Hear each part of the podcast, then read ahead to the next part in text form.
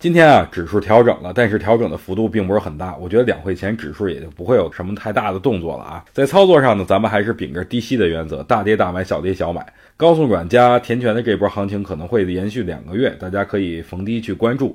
但是填权概念里的四通股份，因为三个涨停停牌自查，我觉得会有所影响，但是影响并不是很大呀。很多高送转和有填权预期的这种个股，值得大家去逢低去关注。还有就是小金属，最近啊，如果有回调的话，大家可以适当的去关注，最好是防回调再进场。最近啊，一直在电视节目里说，与其追涨杀跌，不如长相厮守哈。我觉得大家可以去关注一些或者布局一些。些养老金准备买入的个股，首先呢，我觉得养老金买入的这个股票它是有标准的，就比如位置较低的、利润较好的、比较安全的，最好是去年三季度社保资金有新进的。在这里边，我选出了两只，不过仅供参考啊。如果想获取的，可以留下您的姓名和电话，这边会有工作人员把报告发给您。